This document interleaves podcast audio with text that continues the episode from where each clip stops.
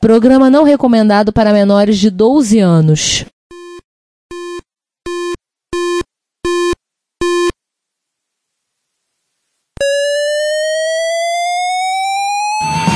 Spectrum 81, Dragon Vic and All 1, Commodore 64, Amsterdam and Acorn Electron, cheaper BBC Micro.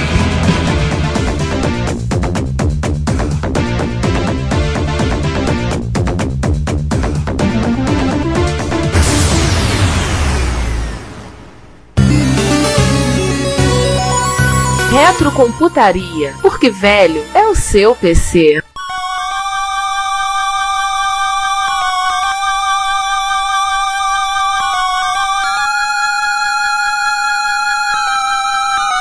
Olá, caríssimas e caríssimos ouvintes, tudo bem? Aqui é o Ricardo, um dos membros dessa quadrilha que cometem o Retrocomputaria todo mês, em particular aquele que edita os episódios. Eu vim nesse áudio dar um pequeno esclarecimento para vocês a respeito do episódio que vocês irão ouvir. Antes de tudo, eu tenho certeza que vocês vão gostar muito do episódio, muito mesmo, mas eu vou dizer para vocês que ele ficou grande. Quando eu falo grande, é que a gravação levou mais de 5 horas. Na edição, umas duas horas ficaram pelo caminho. E como vocês sabem, não gostamos de descartar nenhuma boa conversa. Então nós decidimos dividir esse episódio que ficou Ciclope, Colossal, Titânico e outros adjetivos. Ele será os episódios 109 e 110. Então dividiremos esse episódio em quatro partes que vocês ouvirão ao longo de junho e julho. Sei que muitos ficarão tristes, pois iriam querer ouvir tudo numa tacada só. Mas gente, dá um desconto para mim, né? Só no processo de edição levei perto de 20 horas, fora a montagem. A me dá um refresco, vai ainda mais que agora que eu voltei a rabiscar uns programinhas para MSX. Aguarde novidades para breve. Então, aproveita o episódio. Aposto que vocês gostarão tanto ainda mais dele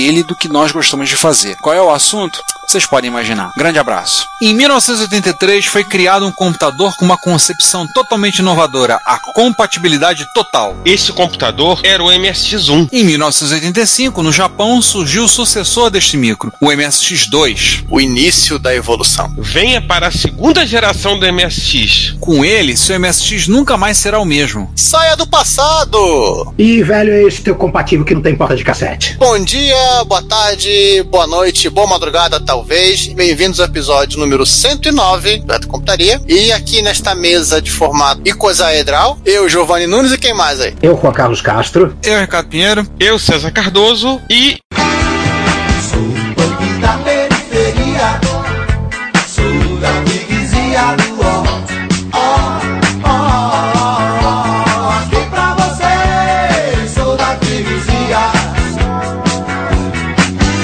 Punk, manifeste-se. Você é o nosso vilão especialmente convidado de hoje. Dá pra ver que o vilão vem inclusive com a risada, né? Claro, o que é um vilão sem uma risada maligna, né? Eu sou Peter Punk e estamos aí para conversar mais sobre MSX. Cuido do site do MSX Archaeology para que vê a arqueologia e história dos computadores do padrão MSX. E hoje, sem favor nenhum, o maior arqueólogo de MSX da face da Terra. Com certeza. MSX e assemelhado. Literalmente um dia na punk, né?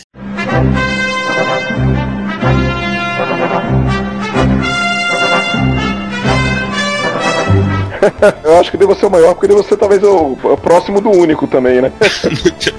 Mas isso a gente não precisa falar que é o único. A gente prova a existência, não precisa provar a unicidade do conjunto. É, o conjunto existe, agora o número de elementos é outra história. Bom, tem uma parte aqui chata que a gente vai ter que relembrar o, o ouvinte que já tá de saco cheio de ouvir, mas vamos passar rápido isso aqui? Vambora. Pra que interessa. Cara, é um recap rápido porque este episódio é especificamente sobre a segunda iteração do padrão. É, assim, vários de vocês que estão ouvindo o nosso podcast já ouviram, sabem isso de core salteado, já leu isso lavrado em pedra, cantado pelos bardos. Mas tem sempre alguém novo chegando, né? Que não conhece o padrão. Então, um abraço. Algum aluno meu estiver ouvindo, né? Já vai, aproveita e vai fazendo o trabalho que, que eu passei, vale nota.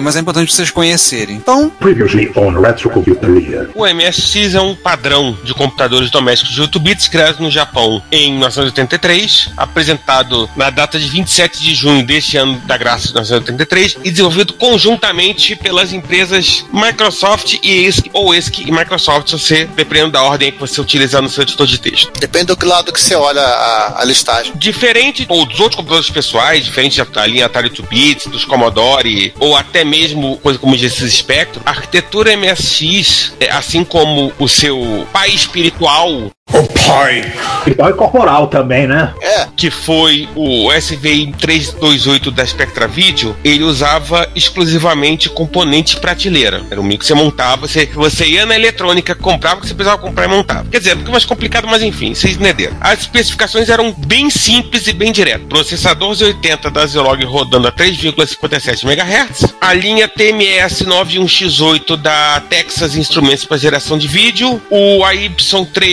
AY38910 da General Instruments para som. E o Intel i8255 para cuidar da lógica de mapeamento de slot, teclado e porta de impressora. Qual era o significado disso? CPU, VDP, PSG e PPI. isso. Então vocês vão procurar aí se É, isso basicamente dava uma tela de 40 colunas com 24 linhas, 32 colunas com 24 linhas, 256 por 192, aquele modo gráfico que foi tão mal implementado que acabou ficando inútil, de 64 por 48. Detalhe, essa observação não vale pra Konami. Não, eu tô falando da Skin 3. Cara, Screen 3 que tem a ver. Não, cara, Skin 3, assim, se ela fosse bem implementada, deve fazer um monte de coisa legal. De novo, Screen 3 que tem a ver, segue o jogo.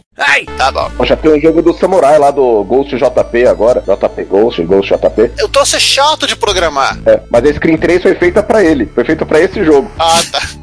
Não, tem uns joguinhos até curiosos. O F Nano, né? Mas aí já é pra Turbo R e tudo, que usa Screen 3, porque ela, por conta da resolução baixa dela, por mais que ela seja esquisita, ela é rápida. É, você trabalha, não, você trabalha com 2K, dá 2K dá pra fazer muita brincadeira divertida, porque você tem velocidade de sobra pra trocar frames de um frame buffer. Mas o problema é assim, ela gasta 2 pixels por bloco de 6 linhas de forma meio inútil, porque isso te, te faz gastar VRAM à toa. Mas tudo bem, isso é outra história. Mas vamos seguindo aí. Bom, voltando então à, à vaca gelada.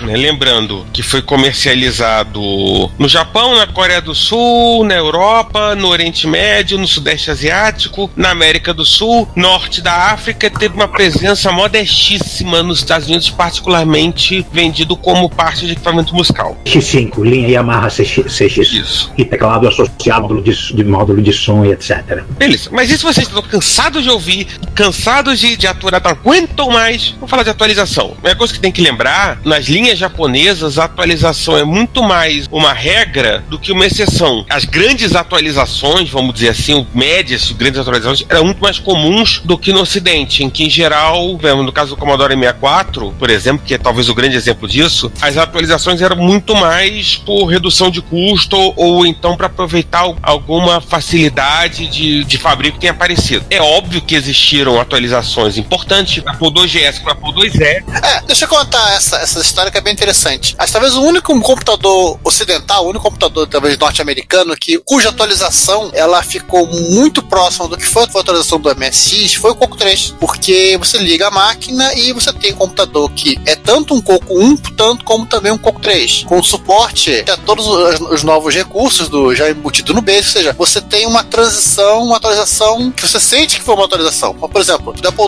II Enhanced e pro GS, tem uma coisa maluca que assim, tem uma ROM maravilhosa para fazer interface gráfica no GS, mas não tem um comando novo no Basic para você usar nenhum recurso novo que o GS trazia. Aí no 64, 120, 128 também, a mesma coisa com os Spectrums, você tinha um computador esquizofrênico, que o teu computador, no caso do Commodore 128, ou ele era o Commodore 64 ou ele era o Commodore 128. Você tinha que escolher na hora do boot. Sem contar o basic do Commodore 64, que não teve nenhuma atualização desde a primeira versão, do patch, né? É, mas a Commodore vendia um cartucho com o resto dos comandos. O Commodore 64 é um caso mais extremo de todos. Ele, ele morreu em 1994 exatamente do mesmo jeito que, que nasceu em 1982. Só a integração da eletrônica, que era a mesma diferença de um Coco 1 para Sim. um Coco 2, ou seja, nada. Só a placa que foi diminuindo. João, a gente cita o negócio do Commodore 64 e eu queria que você discorresse sobre aquela história do Plock no Commodore 64. Ah, vamos lá, vamos de novo. Tava fazendo um cabo AV pro Commodore 128 e precisava que o bichinho desse algum sinal de sonoro, né? Aí eu peguei o Basic do Commodore 64, não tinha comando play, não tinha comando sound, não tinha comando beep, digitei um, umas 10 linhas de pique-poke. Tava me sentindo um- quase um o hacker daquele filme, daque- aquele filme de zoeira, Kung Fury, Kung Fury. Tava me sentindo The Hacker, Kung Fury. Hackerman. Hackerman, isso aí. Tava me sentindo hacker, velho. Digitando altas linhas de pickpock, hexadecimal. Aí depois de ter digitado isso, eu pensei, isso aqui deve ser quase uma música, uma melodia que vai sair Cid aqui, quase a Sabrina lá do pós, pós, pós, né?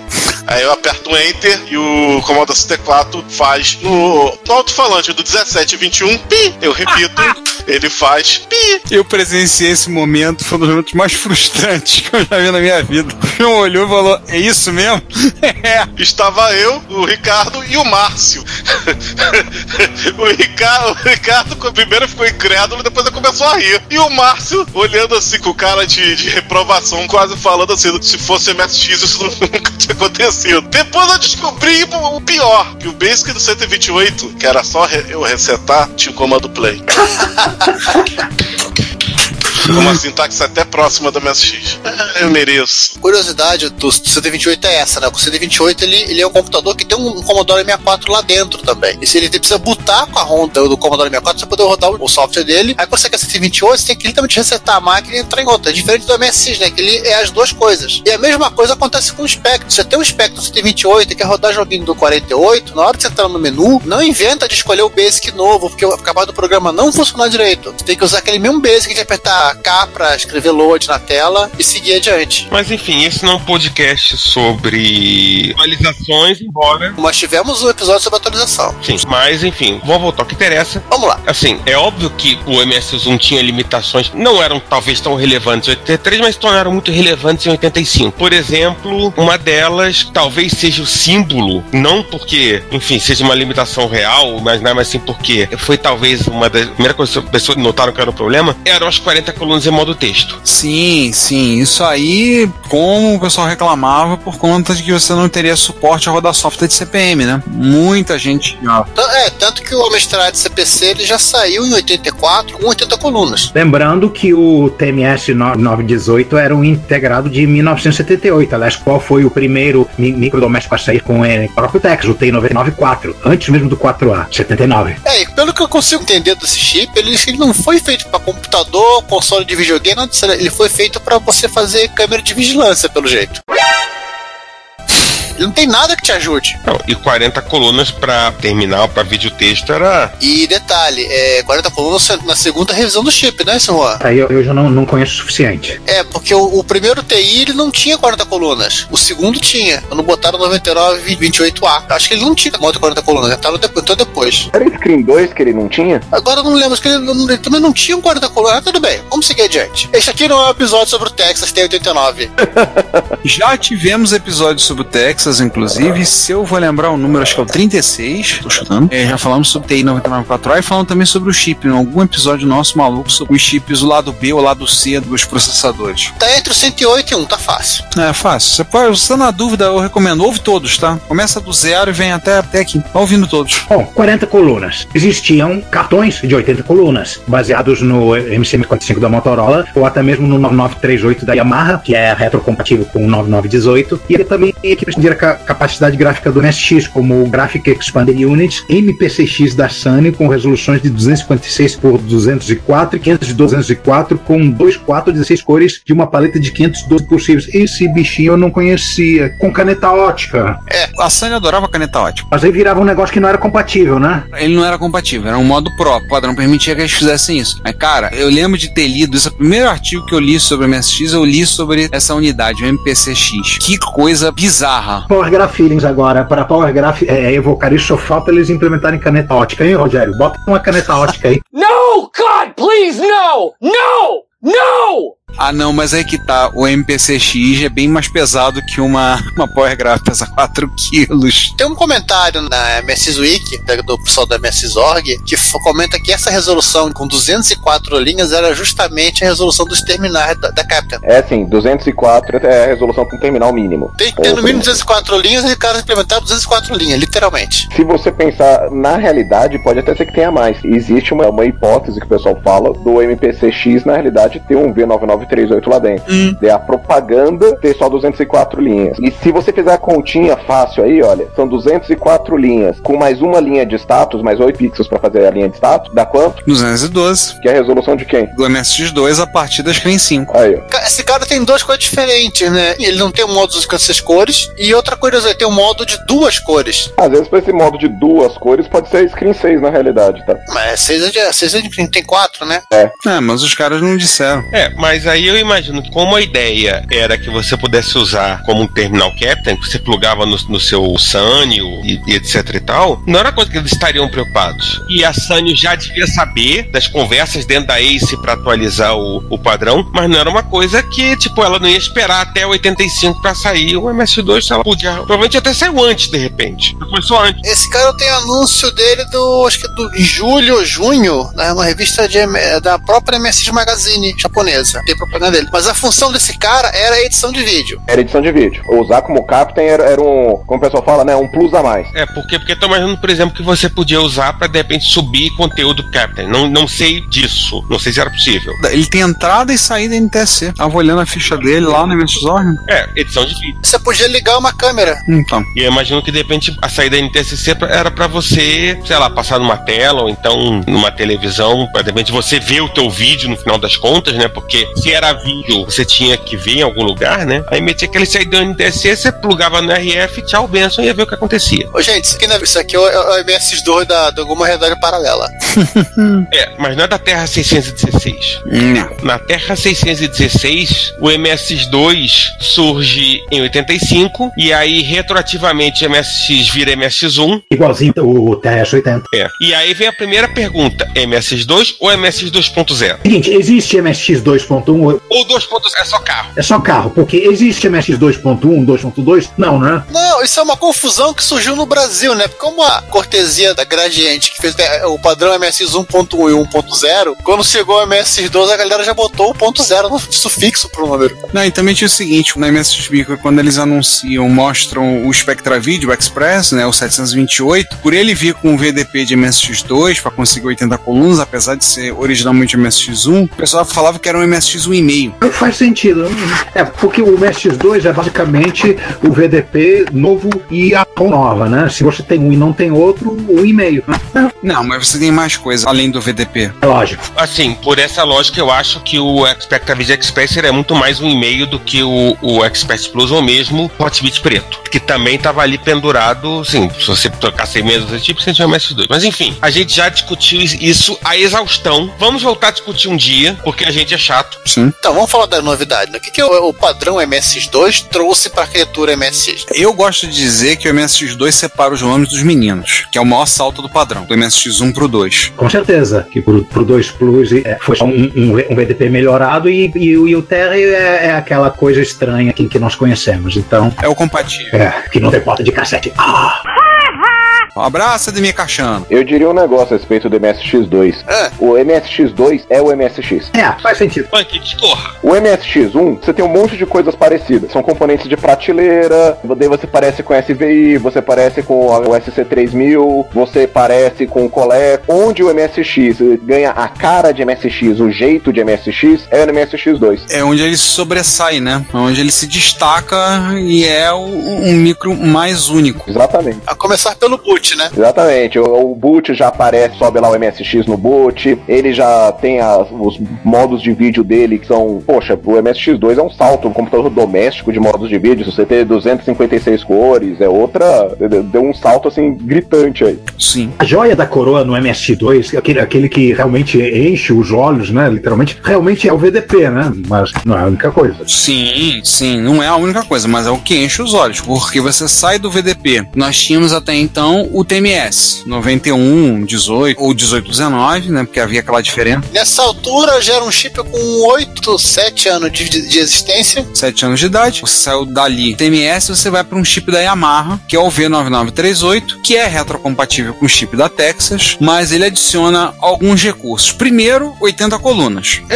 ah, na tela de texto, podendo inclusive fazer duas combinações de cores, o recurso do Blink, que todos os modos texto conseguem exibir até 26,5 linhas. Até Screen 1 foi 26,5 linhas. Pois é, a gente não vai usar muito esse negócio, não há muito uso, não pensar, mas pensa que 26 linhas e meia, mas dá pra você enfiar alguma coisinha a mais ali. É interessante a ideia. Você passa a ter de, de 16 para 128K de VRAM. O padrão passa a exigir obrigatoriamente que todas as máquinas tenham que ter no mínimo 64 KB de RAM, mas você sai da VRAM, você pula de 16 para 128. Então você aumenta 8 vezes aí. Então suportando modos gráficos de 256 516 por 212 com 16 cores, 4 páginas de vídeo. 512 por 212, 4 ou 16 cores, aí 4 ou 2 páginas de vídeo, paletado, né? Uma paleta de 512 cores. E o 256 por 212 com as 256 cores, que é a Screen 8, que aí a paleta é fixa. E uma, uma curiosidade desses modos de vídeo é que eles são lineares. Ou seja, o byte seguinte é o pixel seguinte, até acabar com a linha e começa na, na linha de baixo, volta, né? Facilita a vida para quem tá, tá programando e outras coisas. Por exemplo, o Amiga, que é contemporâneo também, ele não era linear nesse sentido. Eu tinha que botar um,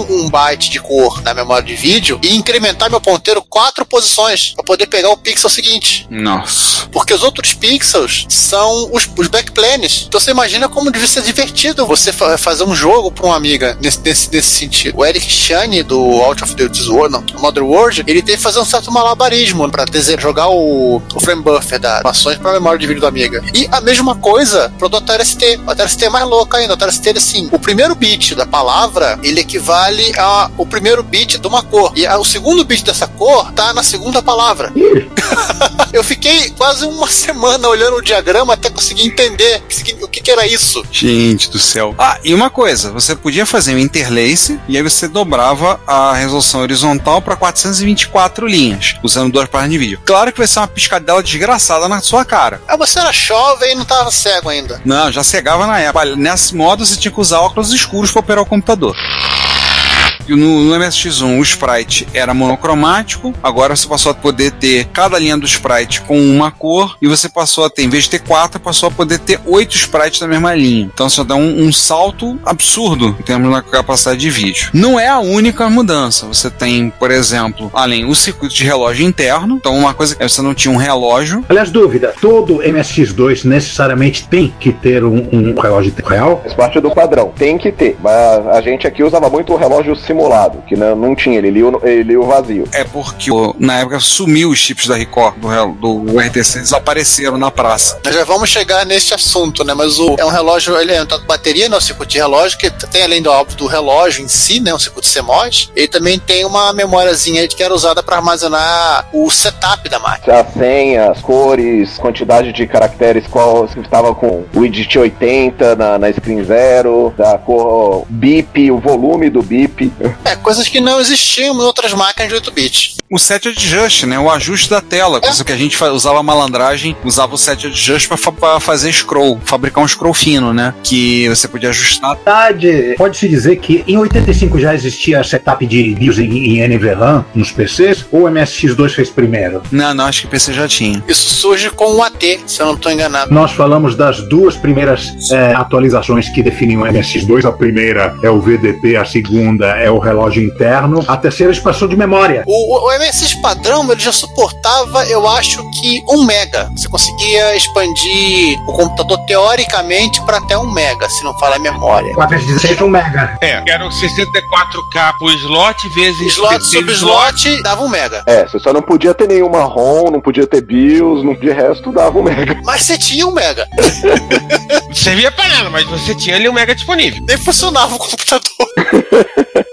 Mas tinha um mega, não importa. Sem BIOS, sem boot, mas tinha um mega. Você não tinha um padrão, né, pra expansão de memória. Você tinha aquelas expansões de memória maluca da Cássio, você tinha uma expansão que a Sony vendia no cartucho 64K. No... Não, nesse caso, assim, o MSX1 ele tinha sim o- uma expansão padrão de memória, que era exatamente isso, de você colocar RAM em um slot. Você pe- pegava o slot e podia colocar até 64K em cada slot. Aí, depois de um tempo, a ASCII percebeu no MSX2, ela percebeu assim, cara, isso não é uma boa ideia, não é produtível fazer desse jeito. É, fora que é um saco você ficar procurando as páginas de memória RAM na máquina para saber o que você pode fazer, né? É, e lá pela terceira ou quarta tentativa você não procurava, né? Aham. Mas tocava o foda-se pronto. Fisicamente falando. É. Aí isso foi um dos problemas que eles resolveram no MSX2 também, é trazer um novo padrão de memória. Que é a Maper, né? Ô cara burro! Agora o Juan fala Mapper. Certo, pô, vocês falam Maper, tá errado isso. O nome é Mapper ou Mapper, é uma vogal aberta, não é E. Tem uma constante duplicada aí. É é a mesma coisa, hater, odiador e hater, chapeleiro, chapeleiro low. Hater é com dois T's, hater é, é com um T só. Sabe qual é o problema, Juan? É que cada um falava de um jeito diferente. lá nos anos 80. Porque a galera sabia inglês direito, né? E só, só via as coisas escritas e pronunciava como achava que era. Ah, em inglês, A se pronuncia E. Então, tá. Exatamente. Sabe que eu falava Mapper há um, um bom tempo, mas depois eu acostumei a falar Maper. Eu falava Mapper naquela época. É a Mapper. Olhava ali e falava, mas depois eu acostumei a falar Maper. Falava Maper porque todo mundo, assim, eu, eu tô falando todo mundo, tô falando a, a galera da quebrada, eu tô falando dos donos das piratoeres. Falava Maper, eu ia discutir com os caras. Né? Ah, é, na minha cabeça sempre foi Ei, Maper, porque A tem som de Ei. Todo mundo aprende isso no, na escola, poxa. Também, também tem essa. A regra do inglês é que inglês não tem regra. E as pessoas que eu conheço que são professores de inglês que confirmem isso pra mim. Você vai querer também uma língua de pastor de ovelha? É nisso. A Maper. A, a Mapper, tá, vamos falar agora assim. A Mapper. ah, eu me corrigindo. A Mapper dá suporte até 4 MB. Por slot. O slot. Por slot. Você, significa que você pode colocar é até 256 páginas, 16 KB por slot. Há poucos dias, um camarada da comunidade, o Leonardo, estava com umas expansões lá, ligou, pegou o Turbo R dele, ligou e tirou foto com 14 MB. Teoricamente você pode voltar até 64 mega, né? Um tiquinho menos do que 64 mega. Acho que 32, não? 64. Se você fizer o MSX que não buta lá do MSX1 de 1 mega, o MSX2 fica com 64 mega. Olha, Slots, cada um com quatro su- subslots expandidos. Pá, dá quase pra rodar Crysis. Brinca não que Crysis perdeu o posto de sumidade por causa de dois problemas. Um é que ele agora vai ser portado pro Nintendo Switch. E o segundo é que o Minecraft agora tem suporte a RTX, ou seja, Ray Tracing. Acabou o meme. Olha, roda Minecraft. É por aí. Acabou a graça. E o segundo meme do tipo, ah, a Crysis roda até do Nintendo Switch. Nada contra o console, mas a gente tem que ver que a arquitetura dele é modesta. Voltando ao MSX, eu lembro que tem foto de. Tem uma expansão de memória que apareceu feita da.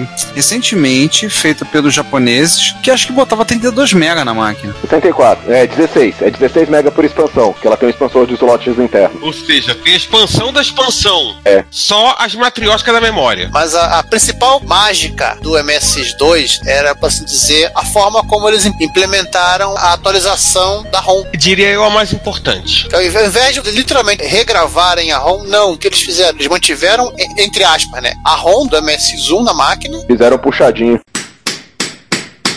E fizeram literalmente um puxadinho, a sub-ROM. Isso é interessante, porque, por exemplo, o exemplo citado lá mais pra cima, quando eu comentei do Apple II GS, o Apple II GS não implementava nada das novidades do GS dentro do Apple Soft Basic. Era o mesmo Apple- Soft Basic do Apple IIe. Tinha uma, uma gigantesca ROM lá que eles herdaram, inclusive do Mac, que tinha toda a biblioteca para você fazer desenho, que é equivalente a QuickDraw, para você fazer toda a parte de interface gráfica de aplicação, mas não servia para nada para quem tava só brincando com o Basic. É, isso foi uma atenção especial do MSX, que a ASCII teve quando pensou no MSX. É, isso eu acho que faz uma diferença brutal. Assim, com relação à usabilidade do MS2. Todo hardware que você lançasse, você deveria trazer junto do hardware os comandos em BASIC para conseguir cuidar dele. Então, junto com uma interface serial, você tem que ter os comandos da interface serial. Junto com o modem, tem que ter os comandos para cuidar do modem. Esse que era o guideline. A ASCII seguiu o próprio guideline dela. O MSX áudio não seguiu muito, não, né? O MSX Audio tem a BIOS, eles só não colocaram. Ele tem a BIOS dele. Os fabricantes que fizeram não colocaram a BIOS. Veja bem, se não tem que mandar matar uma desgraça dessa. Eu acho que da Panasonic tinha a BIOS completa dentro. É, acho que é só o Panasonic que tinha. É, mas tem lá todos uns call. Aí você enfiava o cartucho e você tinha contos novos no Basic para usar o MSX Audio, o MSX Music. Sim, sim. Em vez do Call Music, era Call Audio, eu acho. Inclusive. Eu queria discorrer um pouco sobre o 9938 em si. Ah, por favor. Por favor, faça as honras. Sinta-se à vontade. Para tudo aí!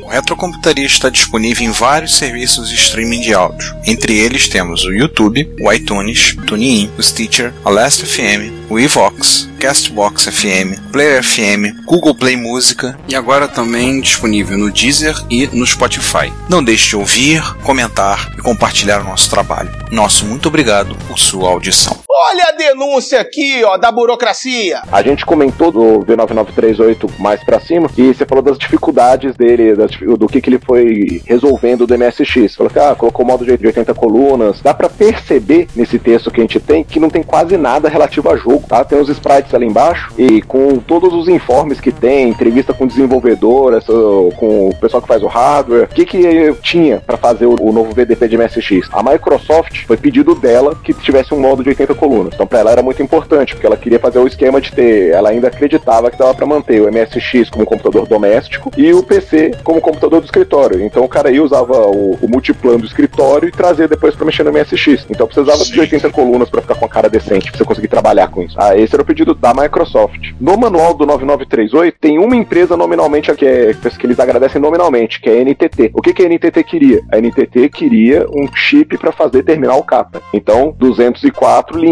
no mínimo. E outra de status, por isso tem 212. Quem mais que deu palpite? A Victor deu palpite. E o que, que a Victor queria? A Victor queria usar isso aí pra fazer titulação, edição de vídeo. Victor é a JVC, né? Isso. O que, que o VDP tem? O VDP tem modos aí e tem a tara do nicho. O nicho ele tinha uma tara por coisas fotorrealistas. Então tem um modo fotorrealista que é Screen 8, né? Que é o melhor que você consegue fazer na época aí. E tem suporte a Superimposer, tem suporte a paleta externa. Quem não estava nessa história toda? Não tinha ninguém para pedir para colocar um, um, modo de tile de alta velocidade. Não tinha ninguém para advogar pelos jogos. Ou pelo menos uns sprites decentes, né? Porque o, o, o que foi feito com o sprite é quase uma gambiarra. É. Vamos falar outra coisa. Na entrevista com o pessoal da Yamaha que fez o chip, eles falam que na realidade eles fizeram isso porque a parte dos sprites foram, foi decisão deles fazer alguma coisa. Olha só. Não tinha nada. Tava chovendo nesse dia e não deu pra sair pra almoçar. É assim, não tinha nada pra jogo. Vamos botar esses spritezinhos aqui. Não tinha nenhuma melhoria. É, vamos dar uma mexida aqui nos sprites, não sei o que.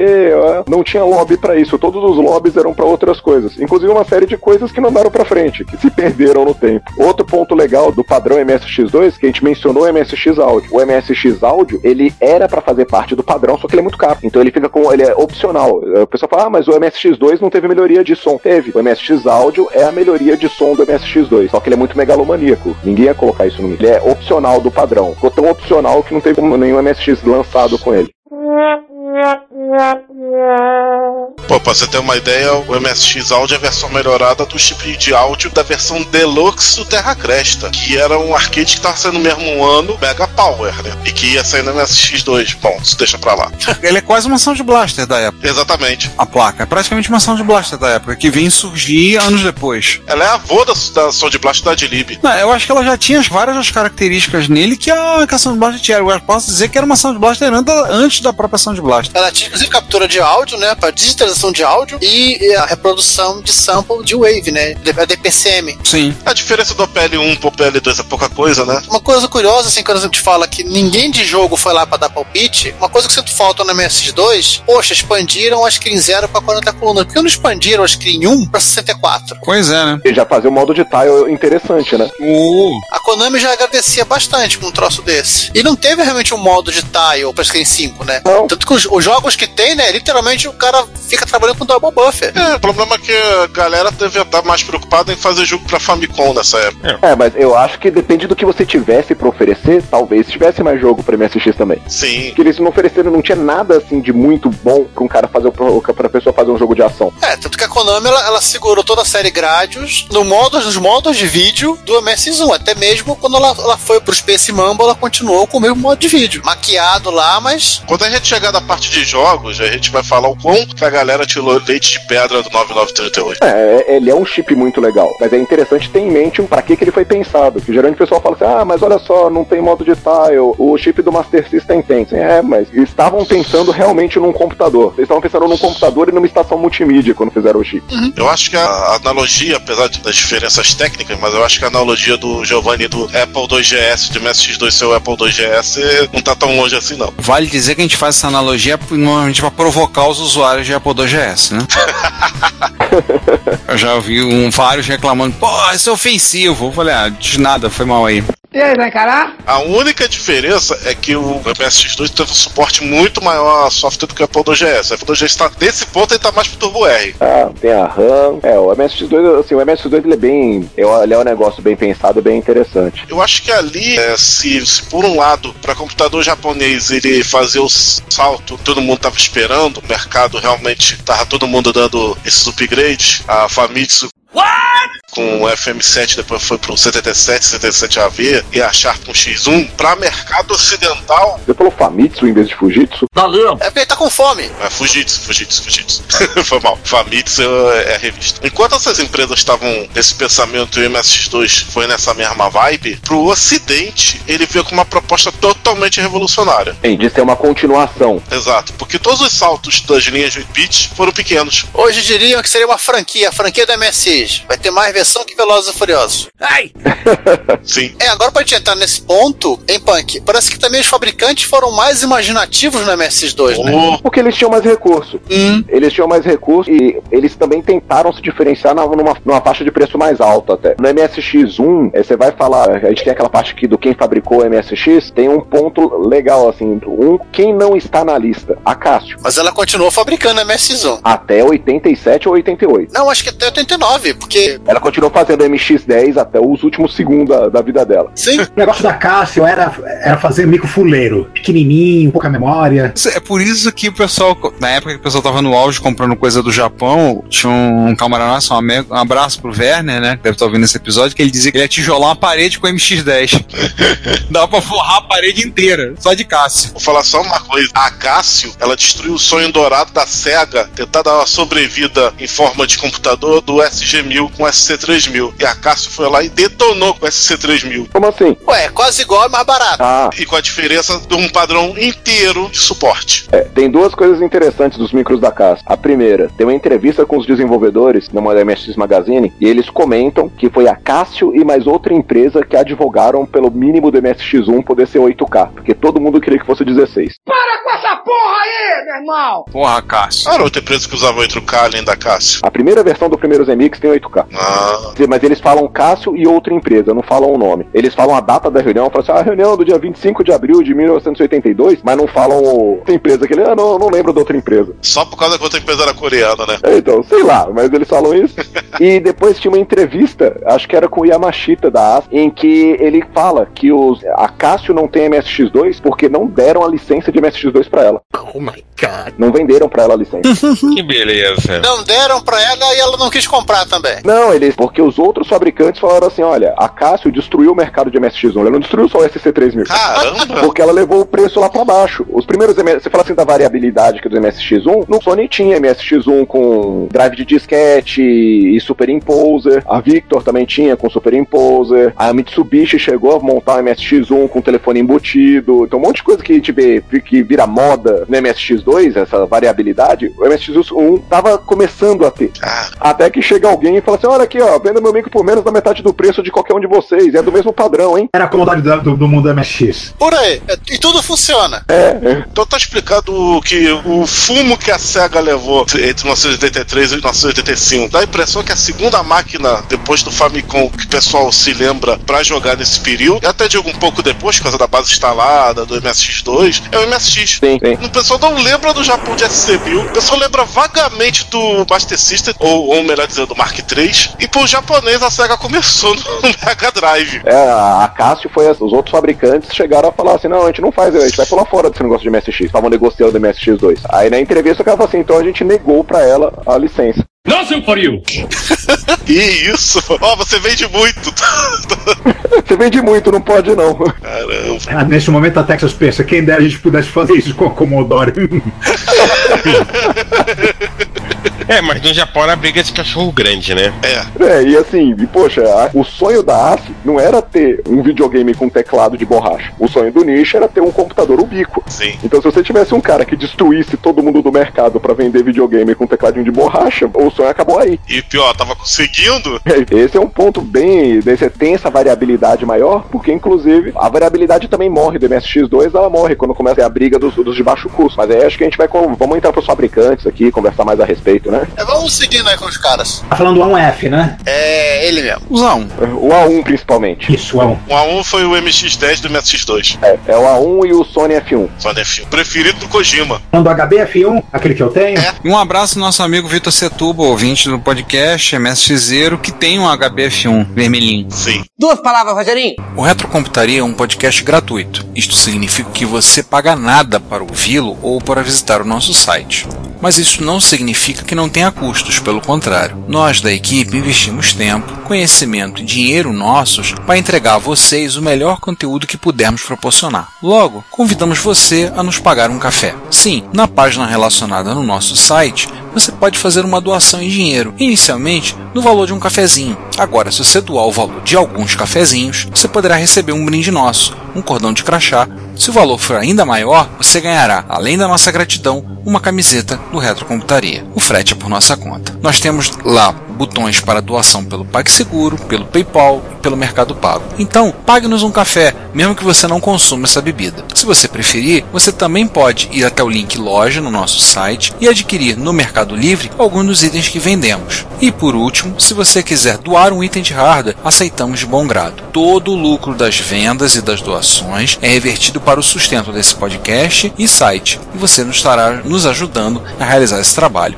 Nosso muito obrigado. É a verdade que acaba com todos os relacionamentos. Vamos seguir na, numa ordem analfabética aí? Vamos. A gente começa com a câmera fotográfica, né? Canon. A Canon fez o V25, o V30F, que na minha concepção são alguns dos MSX mais raros que eu já vi para vender. Eu só vi fotos de um no Brasil uma vez de um V25. Do V30F. Ah, Esse eu só vi foto. É e as mesmas fotos. O V25 ele é branco, ele é a carcaça do V20, só que ele é todo branco. Eu vi uma vez um à venda, o cara vendeu, e uma vez eu tive com um nas mãos num encontro, mas foi só e pronto. Não, depois botou a máquina à venda, ele pediu pro Ricardo Asa da Tecnobot pra transformar o mico pra dois mais. E depois o cara vendeu a máquina.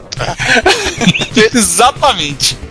V30 não de nada, né? Já sabia do Retrobrite. O João, que vocês devem estar lembrando daquela linha de OEM que fizeram para alguns fabricantes, tem uns três ou quatro modelos de MSX2 que se for olhar, só trocou o logo, assim, é igualzinho um para outro. Cara, de um focinho do outro. Aí vamos passar pro Itachi MBH3, que tem um tablet, eu tenho um, e o MBH70. O MBH3 tem uma característica curiosa que ele vinha com 64K de VRAM. É o meu papo. Ah, é? Ele também vinha só com 64K de VRAM? Não sabia não. O meu teve a memória expandida da VRAM. Apesar de protestos de algumas pessoas da comunidade, eu falei, dane-se, me faz um pediu a pessoa lá, a gente colocou dois soquetes torneados, tacamos lá e botamos 128. Pronto. É uma máquina bacana. Liguei ela há pouco tempo, um bacana, simpático, eu gosto dele. Aí eu seria comum, poxa. Pra não ter problema, a memória tá soquetada. Ah, aí tudo bem. Ah, numa Daughterboard. Sim, o G1 também tem. Eu tenho um G1. Lembrando assim, que isso aí, colocar de verra, não 128. Punk, não, se lembrou o seguinte também, não era qualquer memória, eram memórias rápidas. É. Exatamente. Acho que é tudo traço 10, é, pra cima, não é memória. É memória vagabunda que você comprava no camelô. Por mais que depois os kits, kits de transformação tivessem feito memórias não tão rápidas assim, né?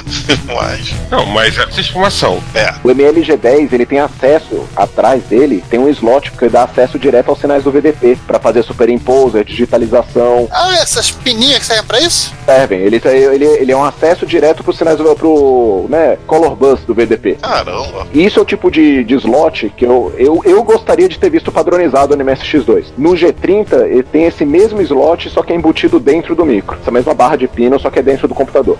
Não fica a gente pulou da UMB H70 Tash, né? Falamos do 3 que tinha tablet. Mas foi ótimo de pular, porque o MBH70 na realidade é feito pela Mitsubishi. É um daqueles que o pessoal fala que tem vários iguais. Ah, tudo bem, então seguimos lá na linha. O MBH70 ele é, um- ele é uma segunda versão do MLG30. É, a placa é atualizada. Assim, eu nunca vi um H70 com a mesma placa do G30 e nunca vi nenhum G30 com a mesma placa do H70. Só que eles são. Um é uma versão atualizada do outro. Ah, na placa do H70, inclusive, eu tava até comentando antes aí de começar. Ele tem o jumper marcados M de um lado, que é pra ficar na pinagem do Mitsubishi, e H do outro pra ficar na pinagem da Itachi. E tem os smartphones, né? Ah, máquina bem bonita. Só uma coisa rapidinha. O G1 e o G10, eles são exatamente as mesmas máquinas. A diferença é que o G1 era vendido no mercado europeu e o G10 foi vendido no, no Japão. O mesmo com o G3 e o G30. É. É a mesma lógica, né? Mesma lógica. Não sei porque o meu G1 é, é da Espanha, então ele tem um N com tio, Nhê. tem um NIE lá no teclado. É o caractere do Costinha. Meu Deus, sobe a música da praça.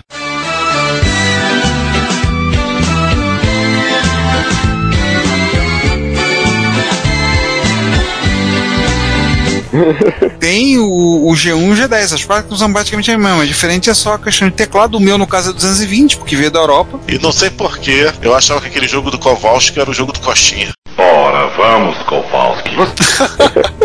Nossa. Por causa do nariz. gigante, boneco gigante. E ele tinha aquela mudança da ROM, né? E o, eu acho que o teu tem um SCART europeu, né? Me dá três segundos que eu te digo agora. Um, dois. Deixa eu soltar o fone. O fone atrapalhou os três segundos, tá vendo? Não conseguia. E o Ricardo acabou de cair da cadeira e morreu enforcado com o fone de ouvido. Não, não foi tão. Enquanto ele tá vendo o SCART dele, temos um bicho raro aqui da Mitsubishi, hein? É os smartphones. O G1 não tem SCART, não. Ah, Não tem SCART. Ele acho que ele não tem nem RGB, pelo que a olhada rápida que eu dei nele agora. Ele não tem SCART europeu e eu acho que pelo que eu percebi ele não tem RGB. curioso. Falei besteira, ele tem RGB, mas não é na pinagem padrão. É a pinagem M. É, eu sei porque eu já tentei tirar um sinal de RGB dele outro dia. Eu fui lá, conversando na, na MSX São Paulo com um amigo, com o Jacó. Eu virei pra ele e falei: Você já notou que o RGB dele não é padrão? Ele é, já. Falei: Ah, é merda. Pois é. E nota mental, você- o G30 preto, ele ainda lembra um pouco uma outra máquina não MSX, lembra pra caramba uma outra máquina não MSX, que foi o Ricardo, inclusive, que falou, canta essa pedra. Você chegou e falou, quando viu o FM77AV, eu tinha pego, você Sim. falou, caraca, é, é a cara do Mitsubishi G30. Sim, sim, ele parece muito com o G30. Deve ficar mais legal se for um G30 que tiver com o módulo de superimposer embutido. É, aí vai ficar mais igual ainda. É, fica mais igual isso. Mas, cara, a disposição dos drives, cor do gabinete no caso do preto, as aletas de coisa e inclusive a cor das teclas, de ser combinação de branco e cinza. Ô, João, é, o mesmo lanterneiro que fazia isso aí também fazia o para-choque dos, dos Toyotas. Uma coisa que não era tão usual em FM77, mas era em MSX, o joystick na frente. É, pode eu chego na frente. Isso em MSX era mais comum do que em FM7, FM77. Agora, o Fujitsu tem uma coisa que o Mitsubishi poderia ter, vai ficar mais igual ainda. O teclado infrared. Vai ficar caro pra caramba. Cara, o pessoal perde teclado que tem fio pendurado. Imagina infrared. Um abraço pra você que também está atrás de um teclado de expert, porque tá faltando. Aliás, alguma das máquinas que eu vou falar e tem, eu vou dizer pra vocês. Vocês vão ver eu dizendo, tem, mas falta o teclado. Pois é, máquinas clássicas, o teclado destacado como o próprio expert, tá difícil arranjar teclado. Se você achar alguma com teclado, levante a mão pro céu. Algumas tá difícil mesmo. Vamos lá, aí tem os smartphones, né? Smartphone é ótimo. Smartphone, olha, quase cabe no bolso. É, só aqueles micros da Mitsubishi com um telefone em cima da carcaça. Ele só tem um slot, né? Não, não, não, não, não, não. Você tá falando do TS2, É, mas assim, na ordem certa, o TS2 é o único desses que foi vendido com MSX. sendo MSX. É, o TS2 tem duas versões, inclusive. Tem a versão com o telefone em cima e tem uma versão que tem só uma bolha de plástico estranho. Alguém perdeu o telefone. Não, não, é, ele é vendido assim, um chama TS2 e o que vem com o telefone em cima é o TS2H, de headset. Ah, sim. Pessoal, TS100 e TS100M2 saíram de verdade? Sim. Isso aqui deve ser super raridade, né? Que eu nunca vi. Depende da quantidade que foi vendido. A gente dois problemas aí. Um, a gente não sabe o tanto que vendeu, né? Primeiro problema. Segundo problema, ele era direcionado pra pra escritório. Deu pra perceber. Cara, micro que vai pra escritório, coisas estranhas dessas que são destinadas a escritório, o destino delas depois é o ferro velho. É, reciclagem, exatamente. E ele era caro, hein? 298 mil ienes. Nossa! Essa máquina hoje em dia deve ser raríssima. Ninguém nunca viu uma, tá? Assim, não é que nunca viu na época. Ninguém agora recente, depois que identificou que isso é MSX, não apareceu nenhuma pra vender em lugar nenhum, não tem foto nenhuma de, uma- de um dele na casa de alguém, do pai dele tirando uma foto, fazendo um joinha dentro da empresa. Bem que tu falou, Ricardo, que as marcas da Mitsubishi, junto com as da Canon, seriam as mais raras. Eu tô vendo aqui, o design delas é totalmente atípico do MSX. Padrão. Não parece MSX, parece nada. Eles não eram vendidos como MSX. Primeiro item aí. Primeiro erro, é, eles eram terminais. Isso, eles eram vendidos como um terminal com editor de. te- Então, no manual do MLTS2, cita o MLTS100, que você. que sistema de, de troca de mensagens do MLT dele funciona, e o MLTS100 aceita textos no formato MSX Word. Right. O que formato MSX Word numa máquina. ah, Right. uh, formato MSX Write numa máquina que a gente sabe hoje que é baseada em MSX, quer dizer que provavelmente era MSX Write mesmo. Exatamente. Pra você pegar o disquete e usar em casa. E você podia enviar, tá? Você modem dele, você podia fazer troca de arquivos com MLTS2. Ou com quem mais se você pudesse conectar um no outro e mandar cópia de arquivo.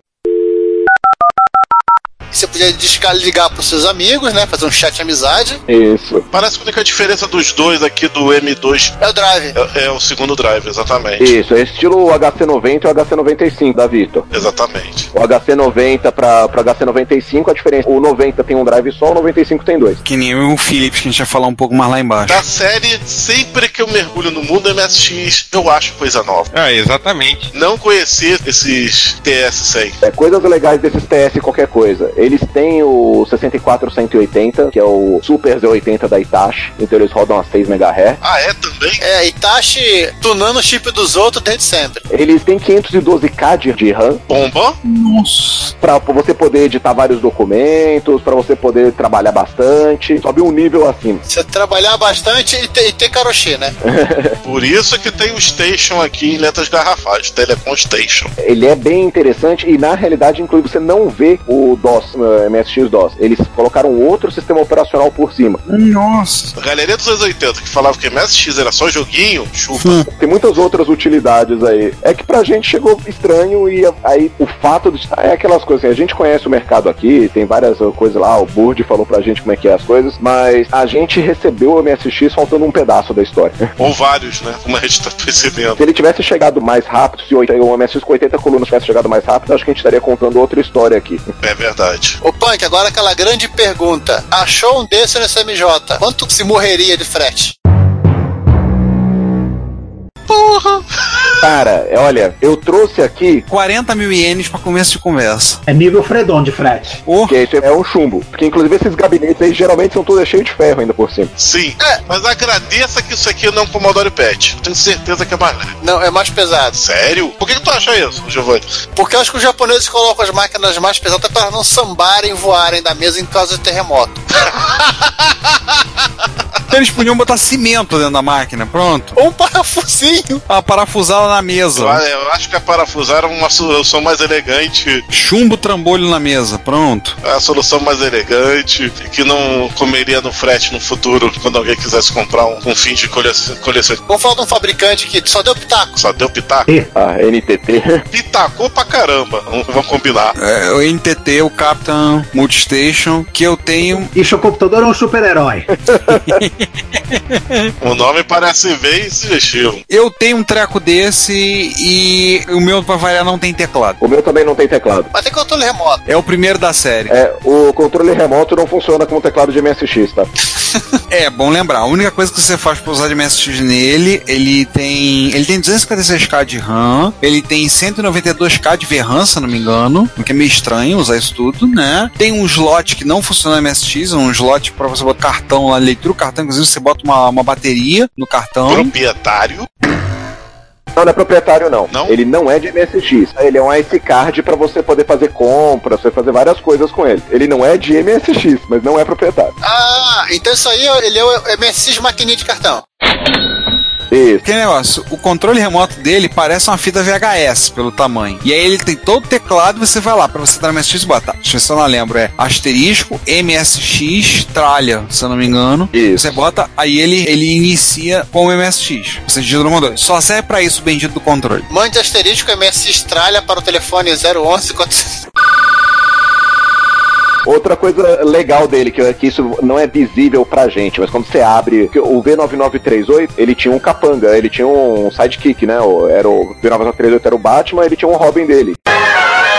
Que era o, o V99C37. Pra que, que esse chip servia? Ah, o Captain Multistation tem esse cara aí. É pra fazer palete, ele faz do- acho que 200 mil cores, alguma coisa assim. Caramba. Ele é o primeiro micro a ver o FM, né, embutido. O FM que eu digo 2413. Ele tem um FM, mas não tem a ROM do FM. Então ele, eu nem sei se o, se o chip de FM tá visível pra MSX. Se tá na porta certa, visível deve estar de algum jeito, mas se tá na porta certa, onde que ele tá? Pra Basic eu acho que não. Não, pra Basic não tem mesmo. Ele não tem a, a ROM. A ROM do MSX Music não tem. Pra jogo tinha que ver um, algum jogo que acessaria diretamente, né? E se acessar direto no lugar certo. Ah, é. Senão ele pode até tocar, mas vai tocar assim, né? Plim, plá, plum, plum, plum. Todo zoado o áudio. Nem isso. Aí você vê mais, mais um toque da NTT no desenvolvimento do MSX. Ela fez o 9938, teve força suficiente pra criar esse 9937 que só servia pra ela praticamente. E para o 2413, o FM, ele, ele foi feito pra tocar musiquinha de capta, que era o videotexto contexto da NTT. Os tiozões e tiozonas da japoneses fazerem essa coleção de musiquinha de cap. É, ele foi feito pra isso, pra tocar musiquinha de cap, bem baratinho. Então, assim, todos os terminais Captain que eu tenho aqui, que tem som, tem uns que não tem som, todos que tem som é um 2413 que tem dentro. Olá, aqui é Cláudio Cassens. Eu fui gerente de desenvolvimento da Microdigital entre os anos 83 a 90 e vocês estão ouvindo aqui a Retrocomputaria.